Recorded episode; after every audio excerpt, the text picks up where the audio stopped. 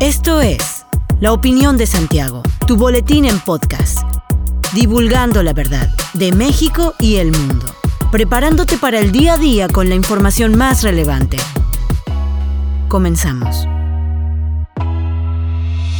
Buen día, bienvenido a La Opinión de Santiago, una dosis breve de información para arrancar el día con lo más relevante a nivel nacional e internacional.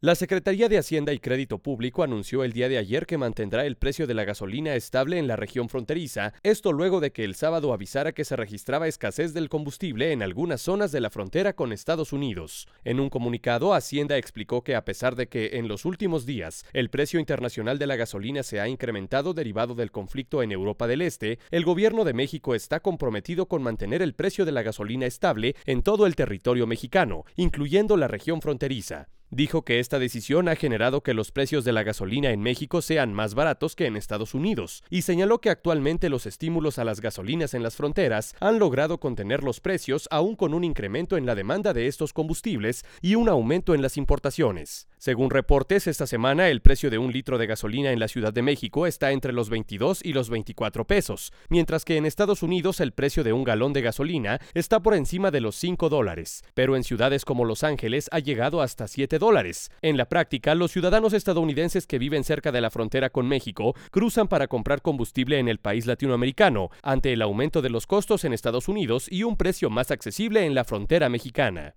Rusia constató la negativa de Occidente al levantar las sanciones contra empresas de la agencia estatal rusa Roscosmos y anunció el sábado la decisión de retirarse de la Estación Espacial Internacional, lo cual pondrá en jaque la existencia de esta plataforma orbital, símbolo de la colaboración internacional durante más de dos décadas. Hasta este fin de semana, el gobierno ruso tenía previsto participar en la Estación Espacial Internacional hasta 2024, con la intención de lanzar después su propia estación y negociaba la posibilidad de continuar la colaboración hasta 2030 pero la respuesta recibida no satisfizo a Roscosmos, que dejó en claro que la cuestión no es si continúa participando o no, sino cuándo se retira del proyecto. La propia NASA reconoció que cualquier intento de separar el segmento estadounidense del ruso supondría importantes desafíos logísticos y de seguridad dada la multitud de conexiones externas e internas, la necesidad de controlar la inclinación y la altitud de la nave espacial y la interdependencia del software. El fin de la cooperación significará, señaló el director general de la Agencia Espacial Rusa, un grave riesgo de que una salida descontrolada de la estación de su órbita y una posible caída sobre el territorio de Estados Unidos, Europa u otros países sea posible. El gobernador de Querétaro, Mauricio Curi, anunció la destitución de los titulares de la Secretaría de Seguridad Ciudadana, Miguel Ángel Contreras, y de Protección Civil del Estado, Carlos Rodríguez Divela, tras la riña del 5 de marzo en el Estadio Corregidora. A través de un video publicado en redes sociales, Curi anunció que las investigaciones continúan sobre la riña en el estadio. El gobernador señaló que será este 4 de abril cuando se den a conocer a los nuevos titulares de ambas áreas. Dijo que estos hechos son muestra de los problemas que enfrenta el tejido social, por lo que ya se trabaja en diversas acciones para para revertir la situación. Con 18 votos a favor, 2 en contra y una abstención fue aprobado el paquete legislativo en materia de seguridad y justicia presentado el pasado 22 de marzo por el gobernador Mauricio Curi González. El paquete de iniciativas contempla nuevas sanciones y el incremento de penas en delitos de feminicidio, homicidio, homicidio calificado y violencia en eventos deportivos y espectáculos. La reforma consistió en una modificación del 37% del Código Penal, pasando de 317 artículos a 119, de los cuales 113 formaron parte de la propuesta del gobernador y seis de propuestas de diputadas y diputados. Asimismo, se aprobaron ocho reformas a leyes, entre ellas la de seguridad y la de la Secretaría de Seguridad Ciudadana, así como del respeto vecinal y la creación de la nueva ley del Centro de Prevención Social del Delito y la Violencia, el cual entrará en funciones el 16 de mayo de este año.